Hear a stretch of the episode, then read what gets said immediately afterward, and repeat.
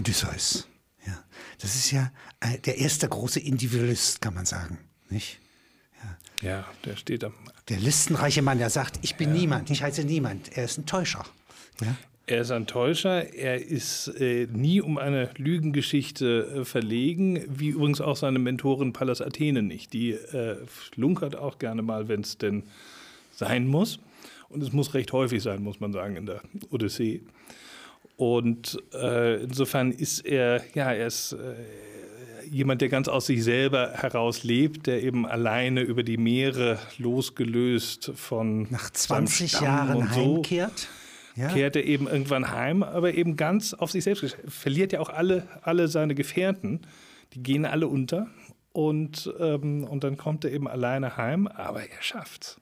Er schafft's. Er schafft's. Und zu Hause erkennt ihn seine Frau daran, dass er als einziger weiß, dass das Ehebett von ihm als junger Mann gezimmert, mhm. ja, in einen Baum eingelassen ist.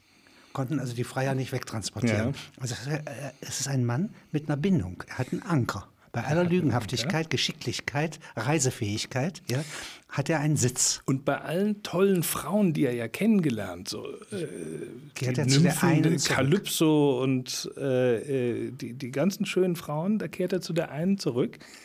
Und der Witz dabei ist eben, dass er letztlich oder dass sie ihm am Ende doch so ähnlich ist. Weil sein Haupt Charakterzug, der ihm eben das Überleben sichert, ist diese Skepsis, diese wahnsinnige Skepsis. Er lässt sich eben nie wirklich auf was ein. Und dann kommt er nach Hause und seine Frau, Penelope, die ist genauso drauf. Die ist auch skeptisch und glaubt ihm das erstmal nicht. Das kommt einer und sagt, ich bin dein Mann. 20 Jahre ist der weg, da kommt ein Hochstapler. Und da kommt einer und das glaubt ihm erstmal nicht und sagt, nö, also und er ist furchtbar enttäuscht. Er denkt sich, hey, äh, also Schätzchen, äh, ich bin's, aber, aber sie glaubt ihm das nicht. Und das, äh, das ist letztlich der Grund, warum er zurückkehrt, weil sie ist die einzige Frau, die ihm letztlich dann doch das Wasser reichen kann. Und Sie beziehen diesen Mann ein, weil er in der Dialektik der Aufklärung ein Prototyp ist, ja, und mhm. äh, weil Sie als erfahrener Mann, ja, der mit Ökonomie zu tun hat, sagt, ein Stück, ja, ist so komplex wie dieser Mann, ja. Der ist wahnsinnig komplex, der äh, Odysseus, deswegen äh, ist er ja schon in der Antike wahnsinnig kritisiert worden.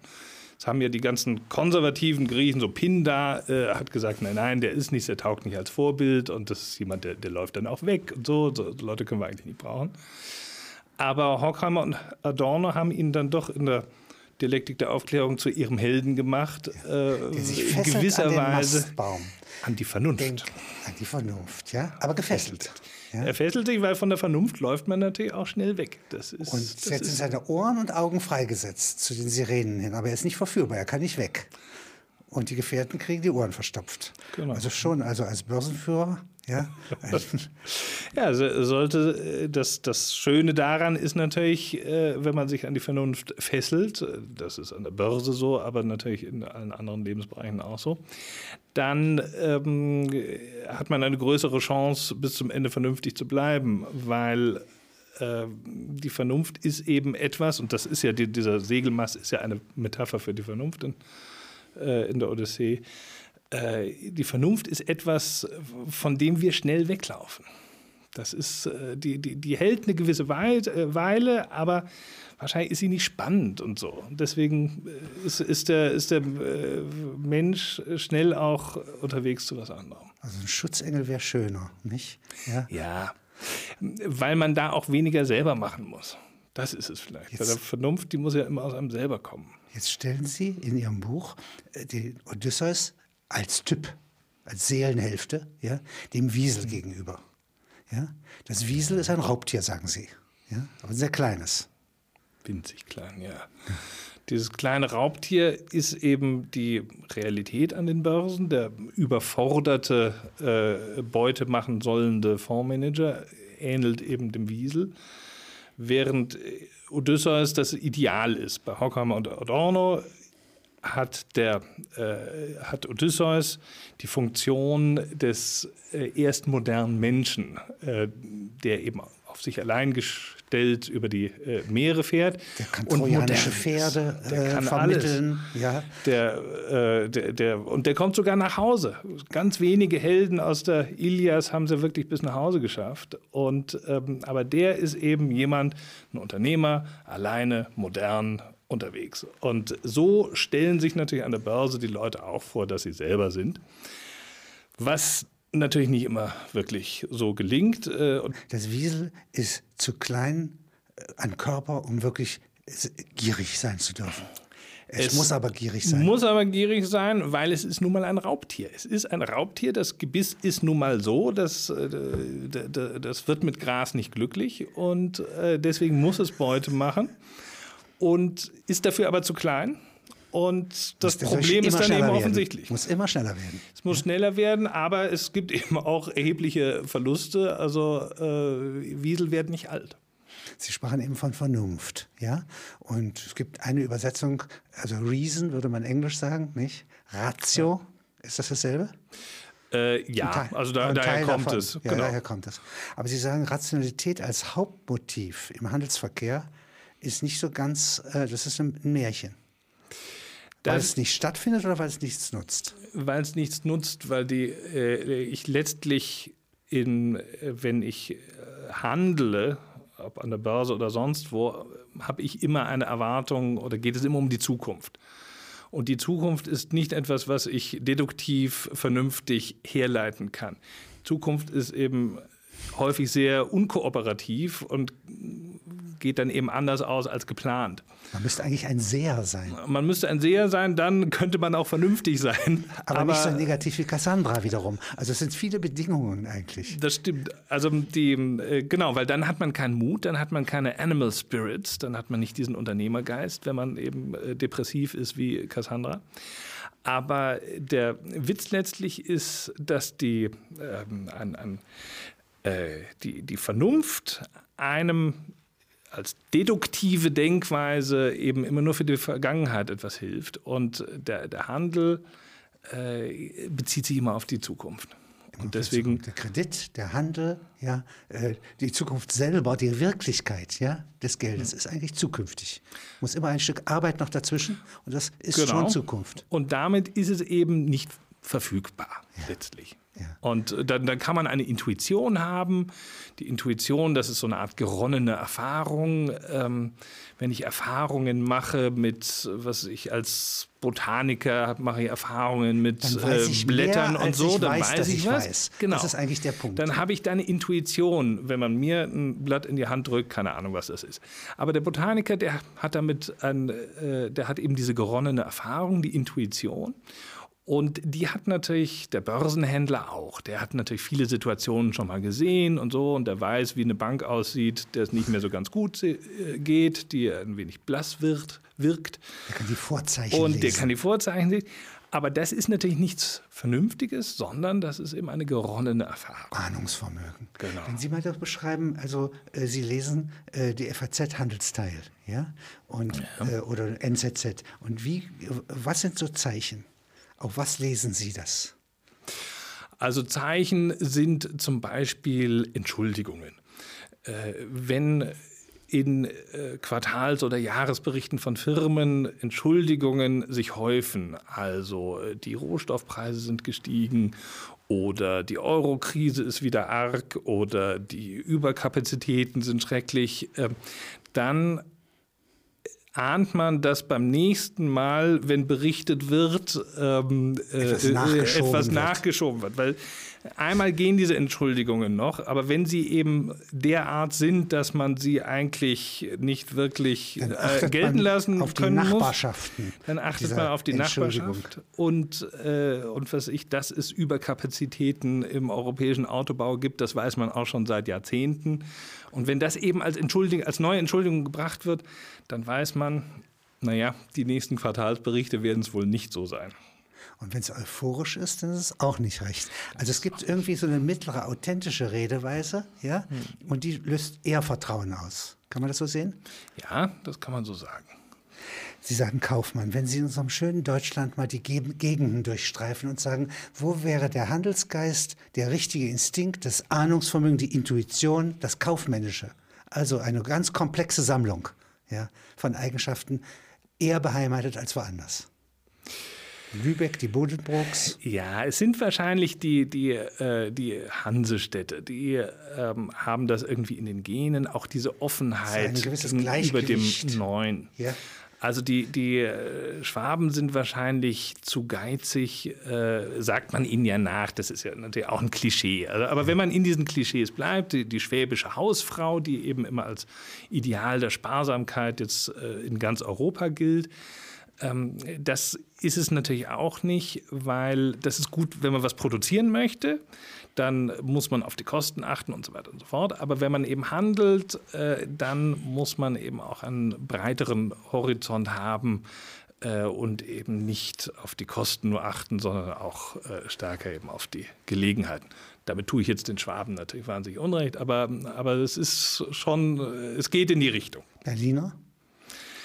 Ja, Berliner äh, Kein ist Kaufmannsgeschlecht. Die, nein, die, die, die erst hatten Gibt sie viele gute Zugewanderte. Waren sie, waren sie eher soldatisch drauf und heute sind sie natürlich eher künstlerisch drauf. Köln? Ähm, Köln ist auch, ja, ich weiß es nicht. Düsseldorf?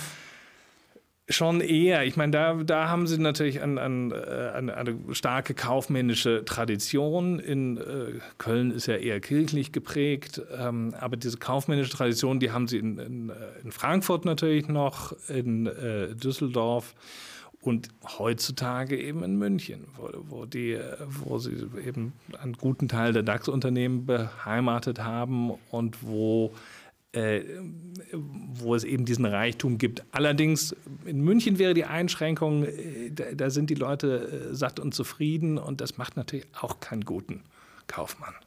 So, könnten Sie sich vorstellen, dass jemand so eine Begabung ja, ganz aus der Provinz kommt? Ja. In Aalen, dann nächste Strecke Ulm und dann irgendwie gleich München und dann international. Also Ehrgeiz kommt auch aus der Provinz. Absolut. Also der Ehrgeiz ist, äh, ist ein äh, großes Motiv Wie ein für jeden Pfeil. An der, äh, an der, an der, für jeden Kaufmann.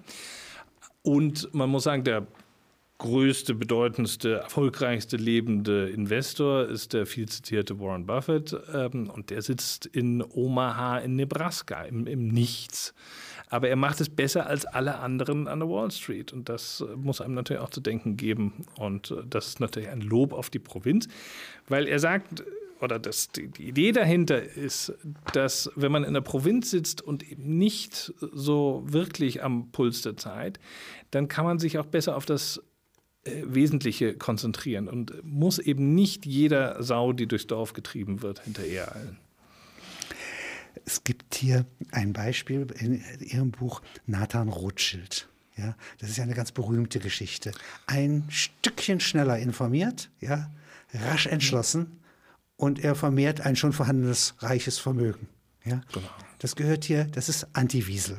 Ja, das, das ist Antividel, das ist ganz nah beim Odysseus, wobei man sagen muss, im Zweifelsfalle stimmt diese Geschichte auch nicht, aber wie, aber wie eben bei Sie vielen mal, diesen sie ist so gut erfunden. Sie ja? ist so gut und erfunden, so könnte, worden, dass sie, dass sie, eine Tugend sozusagen, die, ja, äh, wenigstens eine klassische. Es ist eine absolut klassische könnte. Äh, Tugend und insofern ist es auch egal, ob die Geschichte stimmt oder nicht, aber ja. Äh, das ist die Schlacht von Waterloo. Waterloo äh, ist die Schlacht geschlagen und äh, Rothschild lässt sich eine Brieftaube schicken mit dem Schlacht aus, Belgien über den Kanal. Über den und Kanal. schnell, in der Nacht noch ist sie da. Ist sie da? Äh, Rothschild weiß als einziger, dass äh, England gewonnen hat und alle anderen an der Börse und wissen jetzt natürlich er auch. Ein odysseisches Zeichen. Er verkauft. Papiere. Er verkauft äh, und weil alle anderen an der Börse wissen, dass niemand so gut äh, informiert ist wie Rothschild und wenn der verkauft, heißt das, dass England verloren hat. Am anderen Morgen liegen die Kurse äh, am im Boden. Keller.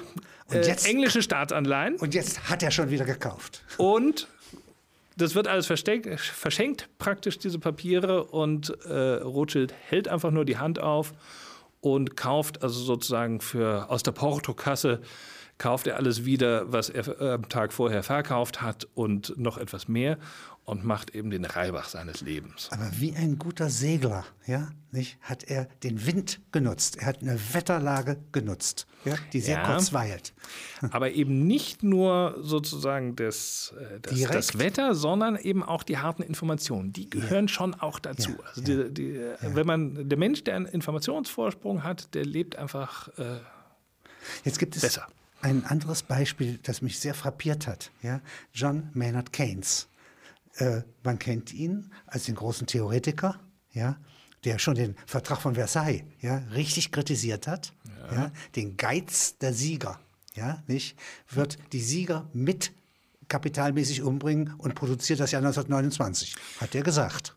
Und er hat letztlich seinen Leuten vorgeworfen, also wenn ihr aus den Deutschen was rausholen wollt, müsst ihr denen erstmal die Chance geben, auf die Füße zu kommen. Weil wenn Also die Marshallplan hätte er befürwortet. Ja, weil äh, solange die Deutschen wirtschaftlich vollkommen am Boden sind, Können kriegt man keine auch keine zahlen. Reparationen. Wie, wie, wie will man da was rausholen? Und sein Vorwurf an die Engländer war nicht nur, also dass, dass man eben äh, Zentraleuropa verelenden lässt und dass das in niemandes Interesse sein kann.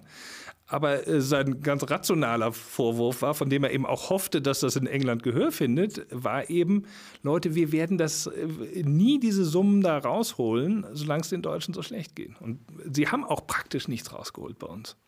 Das war alles Propaganda dann später, äh, dass in ähm, Deutschland in Versailles so geblutet hätte. Das stimmt äh, nur in sehr überschaubarem Maße.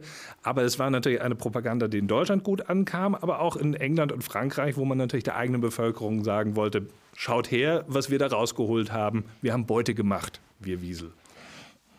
Und hier ist jetzt er nicht als äh, auch äh, Gegenspieler von Wieseln, ja, nicht äh, derjenige, der sagt, man muss im Grunde mit äh, einer Krise, einer Re Rezession, ja, mit Ausgaben, mit Generosität, ja, äh, beantworten. Genau, weil eben die, weil die Schulden immer drückender werden, wenn sozusagen die Basis, die die Schuld, die wirtschaftliche Basis, die die Schulden trägt, immer kleiner wird. Und wenn ich ein 100 an Schulden habe und ein Einkommen von 100 habe im Jahr und plötzlich habe ich nur ein Einkommen von 60 und die Schulden sind immer noch bei 100, da habe ich natürlich ein Problem.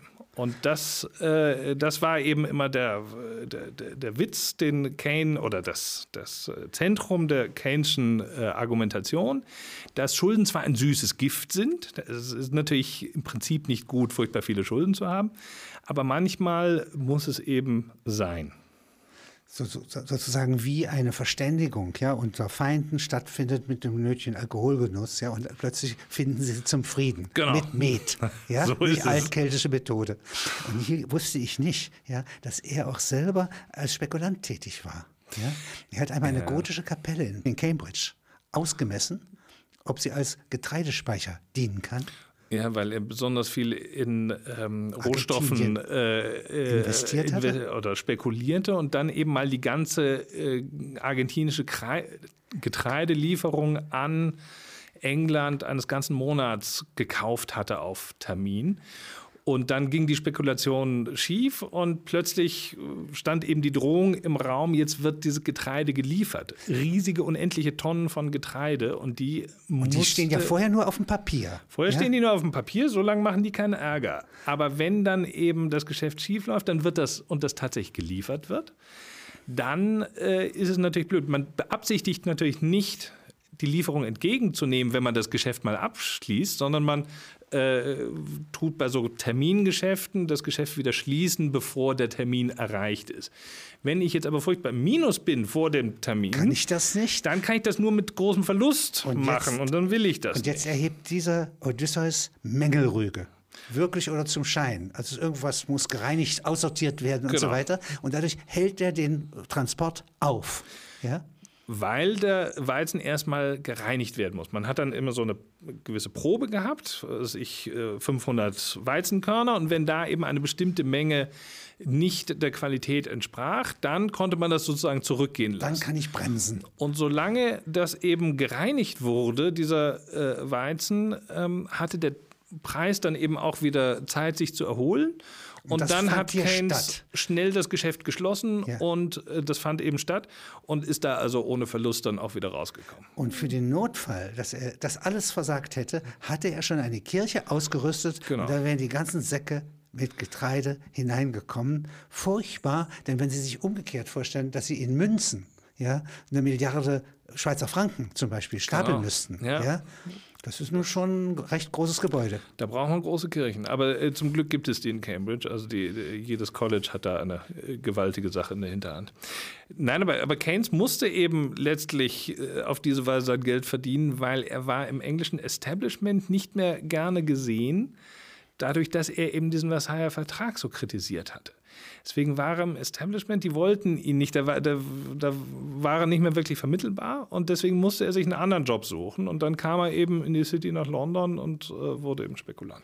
Aber es gibt eine Reihe von sehr großen Leuten, Adam Smith beispielsweise, ja, nicht? Äh, sein Freund David Hume, der ist nicht Ökonom, aber hat ihn sehr beeinflusst, ja.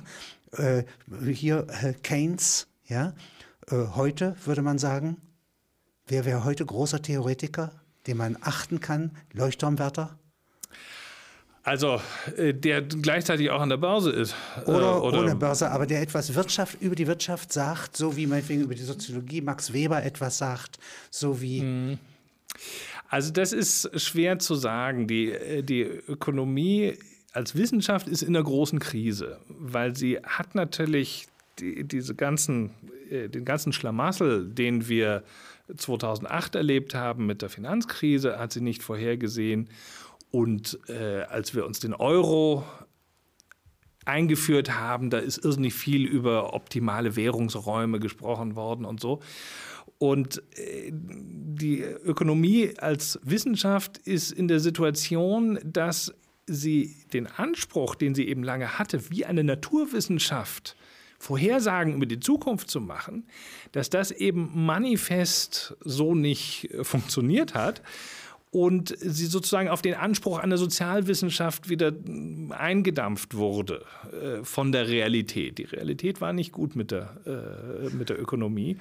Und äh, immer wenn Sozialwissenschaftler anfangen, äh, über die Zukunft äh, Vorhersagen zu machen, wie zum Beispiel Marx ja auch. Marx wusste ja ganz genau, wie es weitergeht. War auch keine gute Idee. Und, äh, und da sind die Ökonomen eben, derzeit haben sie, haben sie letztlich ein Problem und müssen sich erstmal mit sich selber beschäftigen. Wenn Sie einmal einen ökonomischen Experten, einen weisen Menschen, also einen Voll-Odysseus, ja, äh, in seinen Eigenschaften, die er haben müsste, beschreiben. Also bei einem Arzt könnte ich es Ihnen sagen. Und es ist anders als bei einem Dirigenten, anders als bei einem Zirkusdirektor ja, und anders als bei einem Banker. Und erzählen Sie mir mal, äh, was sind die Tugenden? Also die Tugenden, die kann man relativ leicht äh, ablesen in den Nekrologen, die Ökonomen verfassen. Also jeder Ökonom schreibt immer einen Nachruf über seine Lehre und so. Das ist etwas äh, sehr Übliches und da werden äh, so Tugendkataloge aufgestellt. Und da kann man wohl herausdestillieren, dass ein Ökonom muss Mathematiker sein, er muss Historiker sein, er muss Politiker sein und er muss äh, Künstler sein. Äh, Künstler in dem Sinne, dass er äh, der Wahrheit verpflichtet ist und nur der Wahrheit und äh, dass er eben auch zu seinen Überzeugungen steht. Ob das Künstler immer so tun, weiß ich nicht, aber äh, jedenfalls im, im, Idealfall tut er das. Nun ist der ironische Ton, in dem Sie das sagen, nicht zu verkennen. Äh, Sie sagen wahrscheinlich, oder ich vermute, ja, Sie sagen, es wäre doch besser, man sagt, er soll so sein wie ein Schiffskapitän in unruhiger See, ja, und nicht so wie Captain Smith auf der Titanic ja, sondern er soll sein, also wie einer, der einen Segler wie rettet. Der, wie der Italiener äh, neulich vor Giglio so soll er oder so. wohl nicht sein. Nicht? Nein, ja? so soll er nicht sein. Nein. Aber äh, es gäbe sozusagen den Gegenpol, nämlich den Seemann, ja, der ja auch sozusagen mit unerwarteten Verhältnissen dauernd umgeht. ja, aber da haben Sie jetzt wieder, äh, das, das ist jetzt wieder Und ein anderer ist ja ein Seemann. Der, der Ökonom ist ja nicht der, der das Schiff am Ende steuert, sondern sozusagen den Steuermann oder den Kapitän berät.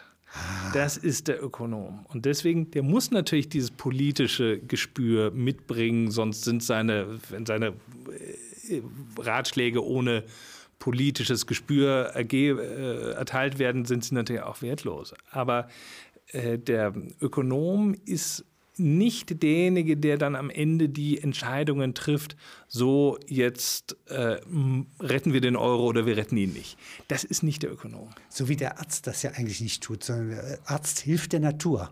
Ja? Der hilft der, der Natur. Körper heilt oder heilt nicht. Ja? So ja. ist es, ja. ja. ja.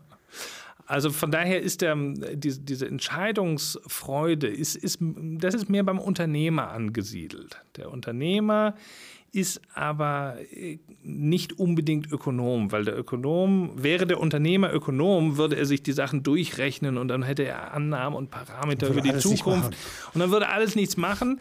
Der Unternehmer ist jemand, der tendenziell äh, einfacher gestrickt ist, der haut auf den Tisch und sagt, das machen wir jetzt mal.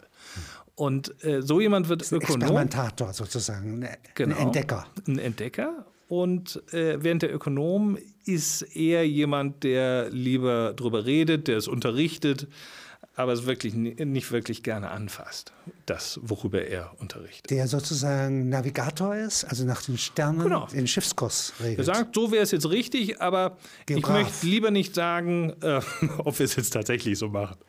Genau, so, so jemand. Das ist ein schönes Bild. Ein Geograf oder ein Lotse, der eben die Unebenheit und Tiefen auch kennt. Aber Lotse wäre ein sehr gutes Bild. Das ist äh, schon eher, ja. Also die ersten Wertpapiere, also Verpfändungen der Zukunft, wann fingen die an?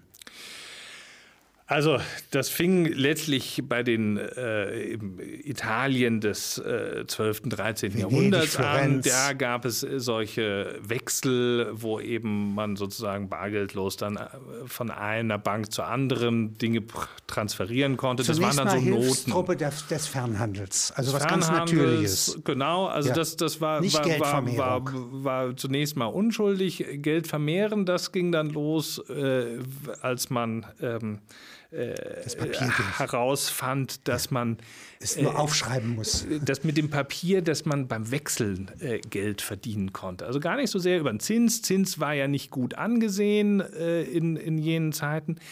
Aber äh, die ersten Banker haben eigentlich äh, Geld verdient, indem sie Währungen gewechselt haben für den Papst. Der Papst saß in Rom und bekam aus furchtbar vielen Ländern bekam er Münzen geschickt und wusste auch nicht so richtig, was die jetzt alle wert sind. Und dann kam eben äh, der findige Banker und hat gesagt, na ja, also ich tausche dir das alles hier in deine örtlichen äh, Lira oder was auch immer es damals war. Es war sicher nicht Lira. Und, ähm, äh, und daran haben die äh, sehr gut verdient. Und da, da, ging das eben los, dass die Sache wirklich lukrativ also die Homogenisierung des Geldes. Genau. Nicht? Das heißt, äh, welthandelsfähig machen. Ja. ja. nicht? Was an sich sonst ja. nur das Gold kann. Ja? Genau. Das ist die erste Funktion. Und jetzt kommen äh, Fantasien hinzu. Dann kommen die Fantasien, das ist dann eben eher äh, mit Kolonien. der Aktie äh, ist Und das. Die richtet entstanden. sich zu Anfang auf Kolonialgesellschaften. Das ist erfunden worden von den äh, Holländern, die eben um 1600 ihr goldenes Zeitalter hatten und die Zimt, hatten Pfeffer. Ferne Inseln. Ferne Inseln, ferner Osten, fernes Sklavenhandel. Äh, ja, nee, das, das, das war, da, da, waren die Portugiesen quasi ja. unheilholbar. Äh, also auch, auch kleine Völker können sich große Schweinereien ausdenken. Das ist äh, äh da klar demonstriert worden. Nein, die, äh, die äh, Holland um 1600 war ganz erstaunlich. Die hatten 70, 80 Prozent aller auf den Weltmeeren fahrenden äh, Schiffe unter ihrer Flagge und waren einfach ein riesiges Reich. Ein, es war halt nur nicht auf dem Land die besonders Republik groß auf, eigentlich als Ganze äh, ist eine Aktiengesellschaft, konnte man sagen. Und die äh, Republik hat wesentliche Funktionen, die sie hatte, an die Aktiengesellschaft ausgegliedert.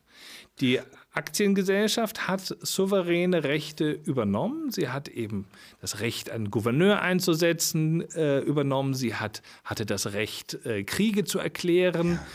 Äh, sie hatte das Recht, das eigentlich die erste Land zu annektieren. Zivilgesellschaft, kann man sagen. Und genau, Anti-Spanien. ohne Staat, Anti-Spanien.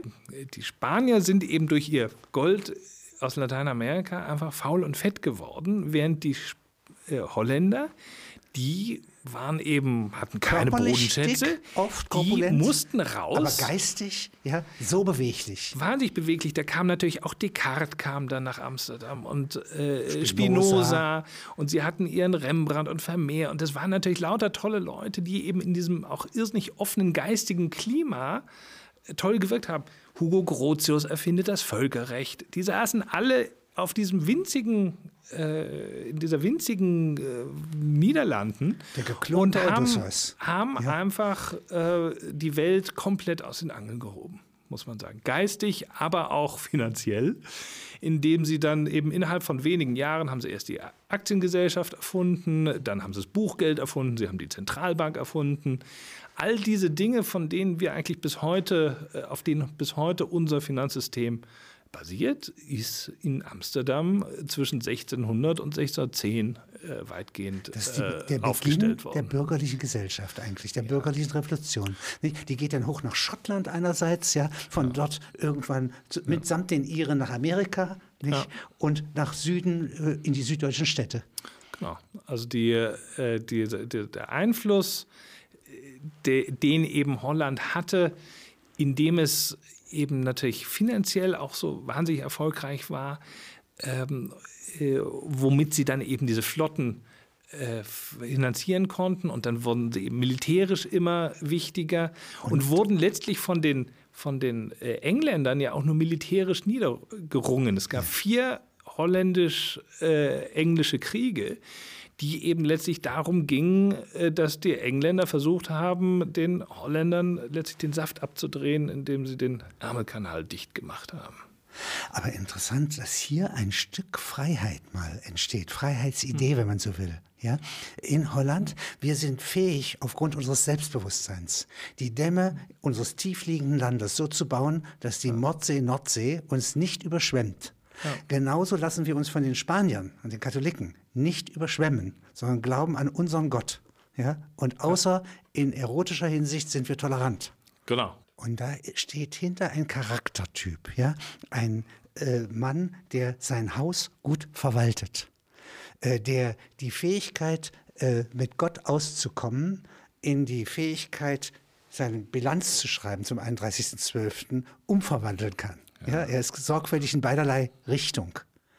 Und dies ist jetzt ein Typ, der über drei, vier, fünf Generationen, ja, dieses eine nicht wieselige, ja, kapitalistische Tier, bürgerliche Tier bauen kann, nämlich meist Familien. Ja? Ja. Die Familie Warburg macht sowas ähnliches. Ja? Genau. Und da ist immer irgendwann mal am Ende ein Künstler bei ja? und in der Mitte ein sehr guter Unternehmer. Ja. Ja? Und am Anfang immer ein Gründer. Und das ist Mhm. der eine Typ. Nicht? Und jetzt gibt es einen ganz entgegengesetzten, der wohl nicht so viele Kinder kriegt und nichts zu vererben hat am Ende. Das ist Jean Law. Ja? Den beschreiben Sie auch. Das ist ein Unternehmer aus Schottland. Aus Schottland, Sohn eines Goldschmiedes und äh, jemand, der sich früh im Glücksspiel äh, erprobt hat. Soll auch ein Mörder gewesen sein. Ja, Wenigstens äh, verurteilt allerdings äh, waren seine Mitspieler immer in guten Positionen, sodass die ihn dann wieder rausgeholt haben aus dem Gefängnis, bevor Ein das äh, Urteil rechtskräftig wird. Er war dann definitiv ein Abenteurer. Er ging dann nach Amsterdam, als er in England oder in Großbritannien nicht mehr äh, tragbar war, beziehungsweise gesucht wurde, und hat dort viel über Finanzen gelernt und ähm, kam dort auf die Idee, man könnte Papiergeld einführen, weil wenn es der Wirtschaft gut geht und man viel handeln muss und so weiter, dann äh, braucht man natürlich auch viel Geld, weil dann viele Waren gekauft werden müssen. Und wenn ich eben nur Münzgeld habe, also sprich auf Gold und Silber am Ende angewiesen bin, und das Gold und Silber ist alles ausgegeben, dann kann ich keine neuen Waren mehr kaufen. Und da hat er gesagt, naja, das, das hemmt doch irrsinnig die, die Wirtschaft. Also ähm, machen wir doch äh, Papier äh, und gegen dieses Papier kann man also seine, äh, ka- kann man dann eben natürlich auch immer wieder Gold eintauschen. Aber ähm, eigentlich äh, tun wir dem Handel einen Gefallen, wenn wir so ein bisschen flexibler sind mit dem Nachschub an Währung. Und deswegen machen wir Papiergeld. Aber und da haben die Holländer natürlich gesagt, äh, Gott sei bei uns, das nehmen wir äh, niemals. Nicht, das nehmen wir nicht. das machen wir das nun sicher nicht. Ja. Äh, für, von dir ein Stück Papier nehmen und so tun, als wäre es Gold. Ja. Aber es ist interessant. Äh, es ist eine Menge Fantasietätigkeit dabei. Es ist sozusagen, als ob der Aktionär, der auf diesem Papier, ein solches Papier hat, ein Grundstück irgendwie in Übersee hätte. Ja, es ist also, nicht wahr, es ist nicht verbrieft, mhm. ja, aber die Idee ja. davon ist es. Die Idee davon ist es und die, äh, die ursprüngliche Idee von John Law war eben diese Papier, dieses Papiergeld, diese Noten eben nicht nur durch Edelmetalle zu verbriefen, sondern auch durch Grundstücke. Also irgend, irgendwas muss schon dahinter stehen. Das, das war schon die ursprüngliche Idee. Aber im Faust 2 hat man dann, äh, der geht ja so los, dass äh, dem Kaiser geht also nur irgendwie das Geld aus und dann kommt eben Faust auf die Idee. Als Berater, ähm, als Berater vom Teufel wiederum. Genau, ja. ähm, kommt er auf die Idee. Naja, äh, verbriefen wir doch die, das, die Bodenschätze. Und jetzt kracht diese Wirtschaft in Frankreich des schönen Gartens, des schönsten Garten Gottes, ja, nicht? Kracht zusammen. Und hier gibt es den ersten großen Staatsbankrott. Ja? ja? Also der Regent, ja, der Herzog von Orléans, ja, ja. der erklärt tatsächlich, Frankreich kann nicht zahlen. Genau. Also Passiert gar nichts Schlimmes, außer einer Währungsreform. Also die, äh, die, er weigert sich dann, äh, das zu tun, was eigentlich auf diesen Noten steht. Auf den Noten steht, kann jederzeit in Gold getauscht werden. Und als dann der Prinz von Conti, äh, also auch ein sehr vornehmer Mann, der sich aber über John Law geärgert hat, als der nun eine Kutsche mit ähm, Noten bepackt und äh, hinschickt zur Banque Royale, um Gold abzuholen, sagt eben äh, der, der Regent, sagt, nee, das machen wir nicht. Und dann kommt es natürlich zu einem riesigen äh, Run auf die äh, Bank, weil plötzlich will jeder das in Gold getauscht haben und keiner fühlt sich mehr wohl mit diesen Banknoten. Und äh, das funktioniert dann natürlich also nicht und alles bricht zusammen und es werden riesige Vermögen vernichtet, vernichtet. von Leuten, die eben dann auch, auch gerade der, der Hochadel. Ja. Und ähm, aber auch, viel, also es ist viel Elend entstanden und es gibt Leute, die sagen, dass das einer der ersten Sargnägel für die Monarchie überhaupt war und dass das eben bis 1789 seine Wirkung letztlich entfaltet. Was man eigentlich mit Sicherheit annehmen kann. Und äh, die Sache mit dem Vertrauen ist natürlich die Basis des Ganzen. Und wenn das Vertrauen mal weg ist, ähm, ist es eben sehr schwer, es wieder herzustellen. Aber die. Es ist selber ein Kapital. Es ist das größte Kapital. Es ist absolut das größte Kapital. Eine, Bank, die kein Vertrauen mehr genießt, ähm, wird sich sehr teuer nur noch refinanzieren können und ist eigentlich schon so gut wie aus dem Geschäft. So, das eigentlich das zu produzieren. Also gewissermaßen die zwei Gegenökonomien ja, äh, zu sagen wir mal der Spekulation, ist die hm. Lebenszeit von Menschen, die lässt sich hm. nicht nennenswert verschnellern und sie ist endlich, ja. Das zweite, äh, die Emotionen, ja, die sich auch nicht nur sehr langsam ändern, ja. ja. Und das dritte wäre diese Vertrauensfrage. Also das Vertrauen ist eben eine, eine, eine, Kategorie, die sich nicht beliebig reproduzieren lässt, wie die, wie die Lebenszeit aber die, die man eben produktiv auch machen kann, indem man, ähm, indem man sie wirklich zur Regulierung der Finanzmärkte auch einsetzt, indem man, wenn man eben sehr viel stärker, äh, stärkere Transparenz einführt, weil Bankbilanzen per se geben nicht sehr viel her, wenn man, die kann eigentlich kein Mensch lesen, aber äh, wenn man für sehr viel größere Offenheit äh, sorgt, äh, dann sieht eben eine breitere Öffentlichkeit, wie diese Banken funktionieren. Und dann verlieren sie eben schneller das Vertrauen, diejenigen, die es nicht verdient haben, und äh, verlieren eben auch ihren Ruf diejenigen, die es nicht verdient haben. Und auf der Seite jetzt der Kon äh, Konsumenten, also der Menschen, ja. die die Ökonomie in Gang halten, ist es richtig, dass man sagt, das Selbstvertrauen ja, ist hm. ebenfalls ein ganz großes Gut. Also Kaufkraft besteht eben nicht hm. nur aus dem vorhandenen Geld, was ich auf dem Konto habe und eventuell okay. spare, ja, sondern dem Selbstvertrauen, dass ich beruhigt es ausgeben könnte. Genau. Also das, das wäre Keynes. Das wäre Keynes, dass, äh, dass der Konsum lebt eben ja, vom Animal Spirit. Äh, es ist, ich muss einfach das Selbstbewusstsein haben, ja, Mensch, äh, nächste Woche kriege ich wieder mein Gehalt und äh, in nächstes Jahr auch noch und übernächstes. Deswegen kann ich alleine. jetzt was ausgeben. Ich bin nicht alleine. Ich muss mich nicht fürchten. Ja? 100 ja. Menschen arbeiten in einer Stunde mehr als einer in 100 Stunden. Ja. ja. nicht? Das ist der Animal Spirit Satz von Adam Smith. Und es ist ein, äh, wichtig ist, äh, ist eben, was Keynes das Paradox of Thrift genannt hat, also das Paradox der Sparsamkeit für jeden Einzelnen ist es furchtbar rational, sparsam zu sein und nichts auszugeben. Und für alle zusammen ist es elend. Aber wenn das alle machen, äh, geht alles den Bach hinunter. Also für den, was, was mikrorational ist, ist makro eine Katastrophe. Also wenn wir das alle so machen würden, äh, wenn wir uns alle so verhalten würden, wie es für uns einzeln vernünftig ist, äh, würden wir insgesamt unvernünftig. Und das ist der Unterschied zwischen Betriebswirtschaft, ja, die auch in genau. einer Wohnung sein kann, ja, und wirklicher Ökonomie. Ja.